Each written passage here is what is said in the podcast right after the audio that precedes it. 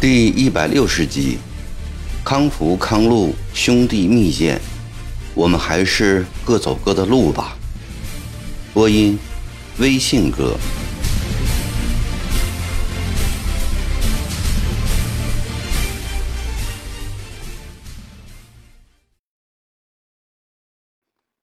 李鸿章的话说对了，在中国这块土地上。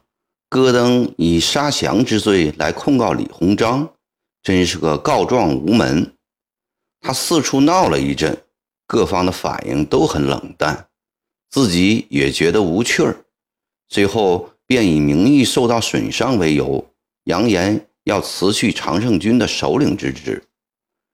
李鸿章还要靠戈登的洋枪队收复无锡、常州，不能太得罪他了。于是。一方面向英、美、法等国驻上海使团发了一个文告，说明戈登本意是要宽赦降将的，杀降时并未在场，系中国人自己决定的，与戈登无关。一方面又给常胜军发了六万赏银，其中一万给戈登本人。戈登既保护了名誉，又得到了厚赏。便再也不告状、不辞职了。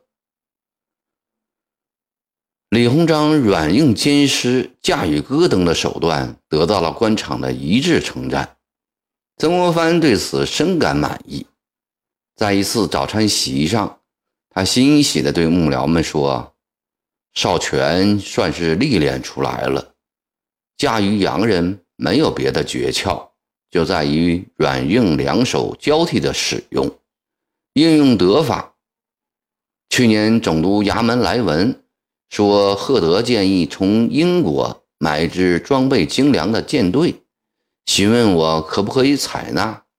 我回信说很好。赫德和英国政府不外乎想借此赚一笔钱，这钱给他赚嘛。舰队买来后，对我们的好处更大。后来。赫德便委托李泰国去买，李泰国用二百万两银子买了七只轮船，一只趸船。不想李泰国暗藏野心，想控制这支舰队，竟私自和英国海军上校阿斯本签订了为期四年的合同，说明阿斯本只服从他李泰国转达的中国皇上的命令，他人不得干预。阿斯本就擅自在英国招了六百个水手，总理衙门先是不答应，声明只能服从中国官员的节制。阿斯本于是扬言，如果不让他指挥，就把舰队带回英国解散。诸位，这个阿斯本蛮横到了何种的地步？我们花的银子买来的舰队，他有什么资格解散？可是总理衙门。竟然向阿斯本妥协，承认他的指挥权，真正糊涂到家了。我得知此事后，立即上书恭王，宁愿将二百万两银子白白丢进海里，也不能接受阿斯本的无理要求。后来，恭王接受了我的意见，退了船，虽只收回五十万两本价，到底气还是争回来了。这件事有两个阶段，前阶段明知洋人要从中渔利，我睁只眼闭只眼，让他去赚钱，这就是软；后一阶段，洋人想骑到我的头上来，那就绝对不能答应，这就是硬。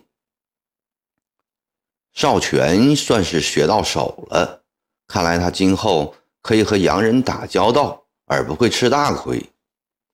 幕僚们遂一起称赞：“这全是中堂大人栽培的好啊！”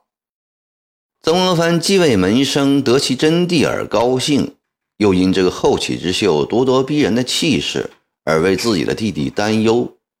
应该说，李鸿章收复了苏州，已给围攻金陵创造了极好的形势。老九为何不能抓住这个大好时机，一鼓作气地将金陵拿下呢？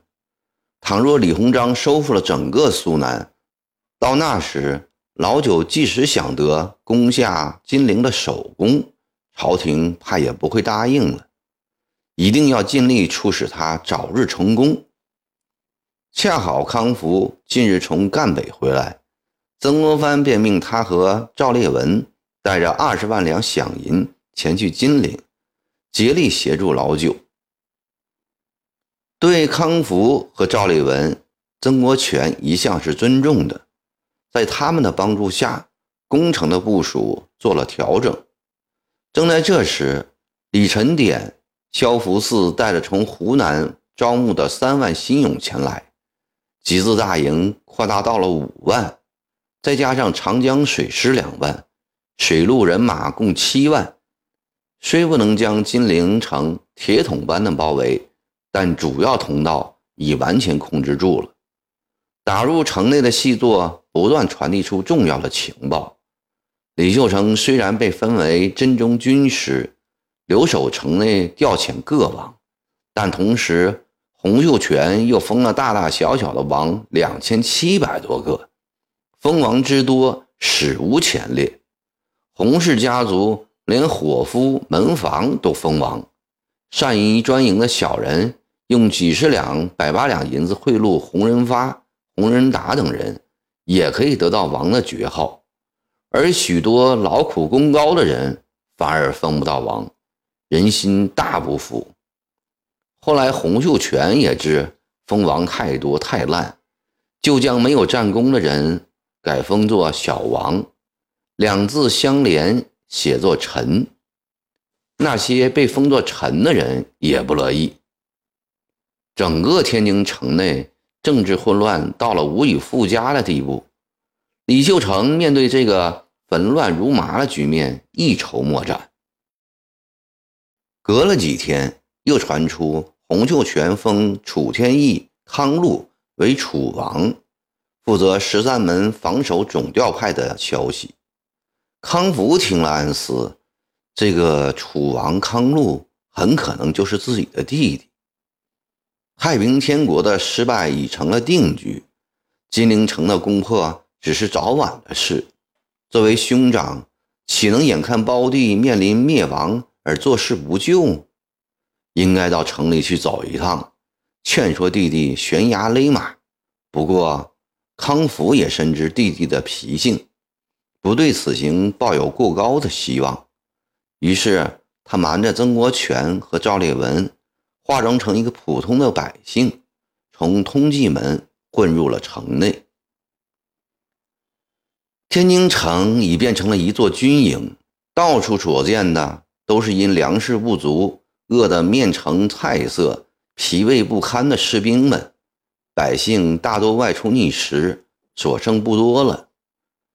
殿寺关闭，战马奔忙，空气中弥漫着呛人的硝烟气味这个美丽的六朝古都，再次沦为血腥战场。新封的楚王康禄尽人皆知，康福很容易就打听到了。在他的王府一间极平凡的民房外，等到了半夜，康福才看到两只灯笼向导，一个身穿战袍的青年骑马过来，三人一起进了屋。只听见黑暗中传来几句简短的对话：“王爷还有何吩咐？你们去休息吧，五更时再叫醒我。那我们就走了。”你们走吧。两个打灯笼的人从屋里出来，关了门，走进旁边一间更矮小的屋子。康夫知道骑马的青年即楚王，他轻轻地把门推开，见那人正坐在桌子边，背朝着一盏昏暗的油灯发呆。谁？那人听见了脚步声，猛一回头，发觉屋里站着一个陌生人。果真是弟弟！趁着那人回头的一瞬间，康福看清楚了。自从武汉城破前夕，兄弟俩匆匆打了一个照面，到现在一晃十年过去了。兄弟，我是你的哥哥。康福异常激动地走过去，伸出双手想拥抱弟弟。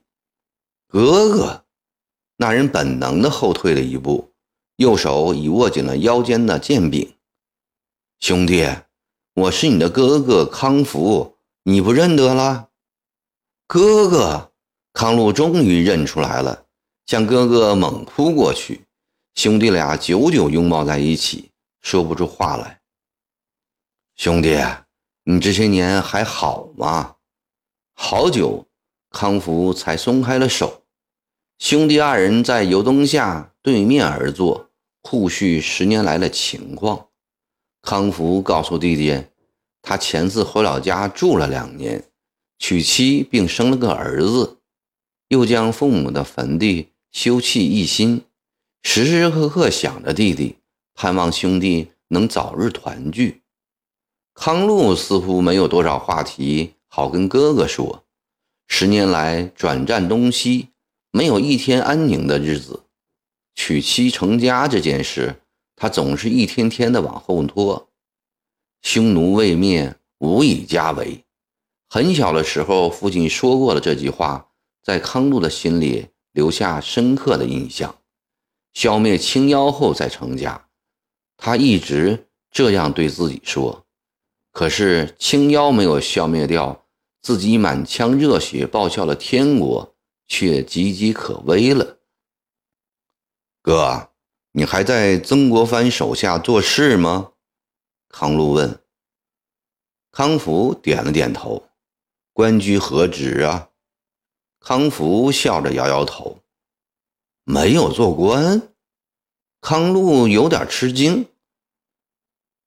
据说弟弟已被封为楚王，只可惜哥哥我不能祝贺你。不要祝贺，康禄平淡地说：“我刚才问话的意思，不是炫耀我当什么王。天津城内到处都是王，王也变得一钱不值了。我的意思是说，哥哥为曾国藩出生入死的卖命。”曾国藩也没有赏哥哥一个官职，他待哥哥不太刻薄了吗？不能这样讲，康福坦然地说，在曾大人幕府中有不少无官职的人，曾大人对这些人反倒比对有官职的人客气得多。他常对人说：“有官职的人，我以上下之礼相待；无官职的人。”我以朋友之礼相待，所以在曾大人墓中，无官职的人比有官职的人地位还要高。哥哥的这几句话使弟弟听了很新鲜，这样的总督衙门倒是从来没听说过。曾国藩本人到天津来了，康禄警觉起来。没有，他仍在安庆，大概金陵不攻下，他是不会来的。哦，康禄松了一口气。哥，我们是亲手足，你对我讲实话，你这次潜入天津究竟是为了什么？实话跟你说吧，兄弟，我是特为来救你出苦海的。康福将身子移向了弟弟，灯光中他见弟弟面无表情。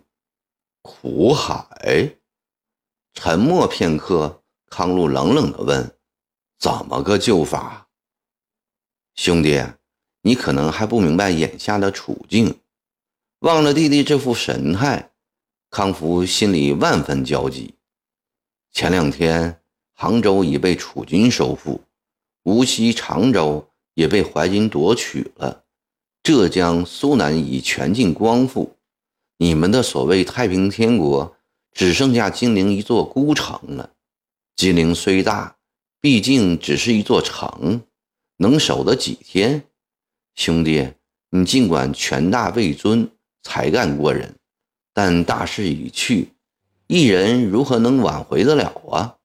天命如此，人力又怎能抗拒？康福说的很可怕，但康禄。依然面容冷漠，并不为之所动。康福严肃地说了下去：“兄弟，作为你的哥哥，我怎么能看到死亡来到你的头上而不相救？哥哥为你谋划了两条出路，哪两条？”问话仍旧是淡淡的。兄弟，你可以利用目前的地位联络同志，杀掉弘毅，献城投降。以兄弟这样大的功劳。一定会蒙朝廷格外宽大，恩赏副将总兵，如同韦俊、程学启那样，这是第一条出路。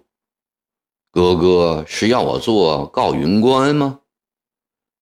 康禄甩出的话分明带有强烈的愤怒。呃，不不，康禄急忙分辨，告云官的事很少见，那里是否还有些什么别的原因，我不知。但有一点，我可以向兄弟说清楚：兄弟是向曾大人投诚，曾大人曾经亲口对我说过，只要兄弟弃暗投明，一定重用。还有一条出路呢？康禄对这条路似乎并不感兴趣。若是兄弟觉得前条出路不好的话，还有一个办法，兄弟今夜就出城，哥哥。带着你出去，剃发换衣，休息几天后，再护送你回沅江老家。待金陵攻下后，哥哥我也回到下河桥去。我们兄弟守着父母的坟地，从此不过问世事，长守我康氏耕读家风。康禄没有作声，康福看得出这条出路已使他动心了。为了让弟弟能冷静的思考，康福也不再说话。借着微弱的灯光，他细细地打量着房间的布置。房间里没有一件光鲜的东西，简陋的如同一家下等客栈。谁能相信这就是眼下金陵城里最有权势之一的楚王府？康福不由得生出一种敬意来。都说长毛的高级官员。有聚敛的恶习。从弟弟这间屋子里的摆设来看，长毛中必有不少廉洁自守的清官。哥哥，兄弟，谢谢你的好意了。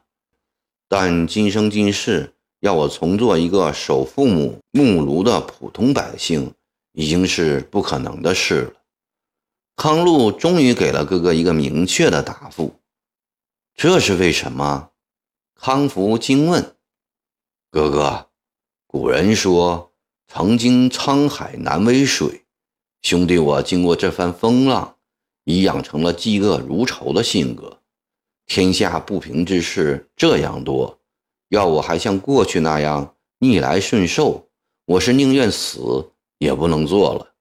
再说，我与朝廷结仇十多年，亲手杀朝廷命官不下百人。”朝廷和仇家对我恨之入骨，我怎能将自己以后的命运寄托在一向不讲信誉的朝廷之上？何况数不清的仇家，我对他们也防不胜防。康禄平静地说：“当初我抱着追求人人平等的目标投了太平军，尽管我没有在太平军中看到理想的平等。”这使我很失望，但我不后悔。天津即将陷落，天国就要覆灭，对这一点我看得很清楚。几个月前，我也曾有过这样的想法：离开天津，隐居到一个人间罕至的深山古刹中，冷静地思考、总结天国失败的原因。后来，忠王信任我，天王封我为王。我感谢天王、中王对我的倚重，遂决定不出城，是与天津共存亡。兄弟，近来你想过没有？你走的这条路是错的。康福对弟弟忠于天国的心情可以理解，视为知己者死，这是他们兄弟共同的为人准则。不过。这与道路选择的正确与否是两码事。哥哥，你以为天国失败了，就证明我的路走错了吗？没有，我自己所选择的路没有错。是的，天国的国运很可能就这十几年，但是哥哥，你当然理解不了，这是多么轰轰烈烈、峥嵘灿烂的十几年呢！康禄黑瘦的脸庞上绽出了真诚的笑容，他陷入了一往情深的回忆。我曾代表贫苦百姓的愿望。公审了十多个作恶多端的县太爷，杀了几十个地方上民愤极大的恶霸劣绅。我也曾亲手发放了几百万斤粮食。看着那些衣衫褴褛、白发苍苍的老人和瘦骨伶仃、平抑饿死的小孩从我的手上接过救命的粮食时，哥哥，你知道？我那时心里有多痛快吗？我也曾亲手将成千上万亩田地分配给无田无土的农民，与他们分享过种田人的最大幸福。我千百次驰骋沙场，杀的官军鬼哭狼嚎，抱头鼠窜，兄弟们个个竖起大拇指，称赞我是英雄。我当过多年的统兵大将，现又身居王位。指挥着千军万马，跺一脚山摇地动，喝一声风云变色。哥哥，你想想看，在家种田有这么痛快过吗？像哥哥一样投靠曾国藩，我会有这样痛快吗？人活在世上，不在寿命的长短，有的人平平庸庸的活了一百岁，有的人活得不长，但他轰轰烈烈。依我看，轰轰烈烈的十年，就远远超过了平平庸庸的百岁。今生今世，我已经得到了许多人得不到的快乐和幸福，而这些都是因为投奔了太平军。生当作人杰，死亦为鬼雄。有声有色的活着，威威武武的死去，这就是大丈夫生命的意义。这十多年来。我活得有声有色，真正像个人了。我感受到了生命的意义。说不定天津明日就会沦陷，那么我明日就威威武武的死去，绝不给我的生命带来污点。康禄说到这里停住了，他站起了身，推开了窗户，对着夜空瞭望。康福却像被钉子钉死在凳子上。全身失去了动弹的力气，听了弟弟这番慷慨激昂的话，他仿佛觉得兄弟之间无形易了位。兄弟做了生活中的兄长，哥哥做了聆听教诲的小弟。是啊，就算金陵城马上克复，太平天国顷刻完蛋了，上自洪秀全，下到每一个小长毛都被斩尽杀绝，谁能否定得了？在中国历史长河中，他们曾经掀起过惊天动地的巨浪，谁能否定得了？在中国文明史册上，他们曾经建立起一个迥异长治的崭新王朝，又有谁能否定得了？他们都是掌握自己命运、敢于跟强大势力作对的英雄豪杰。相比之下，康福发现自己有些猥琐，有些卑微。自己算得了什么呢？这些年来，严格的说起来，只是做了一个忠心耿耿的为曾国藩效力的家奴罢了。聊以自慰的是，这个家奴颇受主子的器重，而主子也非等闲之辈。但是，再受到有本事的主子所器重的家奴，也只是奴才，离英雄还差得远呢。凭着康福的良知。尽管不同意弟弟所走的这条路，却佩服弟弟义无反顾的气概。做人应当如此。他想起数年前成功的策反伪俊反水，那时他认为伪俊是识时务者。今夜听了弟弟的这番议论，意识到弟弟的灵魂似乎比伪俊要光亮透亮一些。康福并不因这次劝说无效而沮丧，相反的，他为有这样的弟弟而隐隐约约的有一种自豪感。如此复杂的感情，康福一时也理不清，说不明。康禄望了一阵夜空后，转过脸来对哥哥说：“已到五更了，我要巡视城门去了。事到如今。”我也不会像上次在荷叶塘那样劝哥哥投奔太平军了。不过，哥哥也休想说动我离开天津城。我们还是各自沿着自己所选择的道路走到底吧。康福望着弟弟伟岸挺拔的身姿，敬重、灵犀、悲伤、感叹，各种心情混在了一起。再也说不出一句话来。兄弟俩一起走出了门，二人再次紧紧拥抱了一下，彼此都明白，这很可能就是最后一次见面了。寂落的晨星照在康家兄弟端正的脸庞上，两双明亮的眼睛里都充满着晶莹的泪水。相对凝望许久后，康福说出了一句连自己都感到意外的话。兄弟，你是个真正的英雄，哥哥我钦佩你。康禄也深情地说：“哥哥，战争结束以后，你最好是卸甲归田。每年清明节，你给父母坟头上香的时候，记得也带我点一支。”泪水在两双眼睛里同时落下，两双手。也终于同时松开了，他们各自向着相反的方向走去，很快消失在茫茫的夜色之中了。